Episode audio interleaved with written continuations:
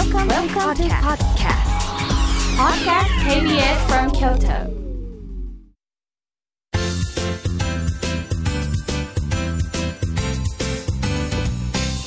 あつこの部屋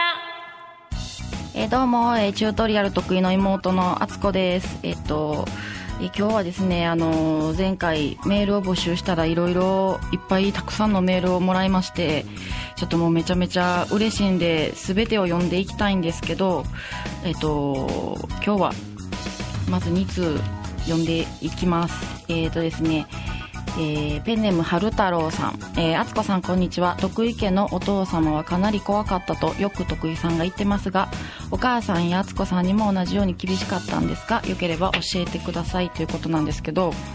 えっとうちのお父さんはほんまにもうめちゃめちゃ厳しくて、まあ、例えばご飯中に、えっと話をしてるのは怒られないんですけど例えばその話の内容がオチがなかったりとか面白くなかったらなんでそんなしょうもない話すんねんっていうのでよく怒られててでもまあちょっとその話にちゃんとオチをつけなあかんとかも今思ったらお父さんの教育かなと兄も私もあのそういう風に育ってきたんで今思ったらちょっとまあありがたいんですけどそうですね。もうめっちゃ厳しかったですね。なんかもう食べるものとかも朝ごはんは納豆は絶対1人1パック食べなあかんっていう決まりがあってでももう私もお兄ちゃんも納豆大嫌いなんで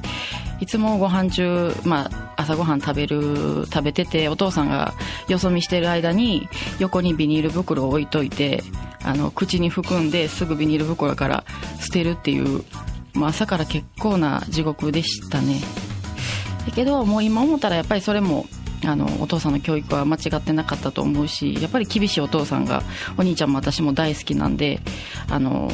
こんなお父さんでよかったなと思います。えっと次は、えーペンネームお礼の妹もあつこさん。えーこんにちは、えーお兄さんがエロいってことで妹としてめっちゃ恥ずかしかったこととかはありますか？ちなみに、えーナンパした相手が妹の同級生だったことがあります。えー一晩一緒にいたんですけど結局手は出せずに終わってしまいました。惜しいことをしたと今でも思います。っていうメールなんですけどもこれはもう慣れてますね。あのーなんやろ。まあうちの家は多分基本的に私の母親もお父さんもお兄ちゃんも結構あのそういう性に対してというか結構開放的な方なので全然そのエロいっていうこととして恥ずかしい思いは全然してないですね。ただちょっとあのこの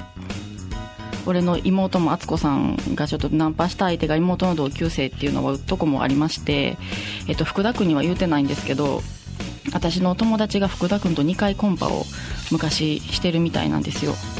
ただまあめっちゃおもんなかったって友達は言ってたんですけど、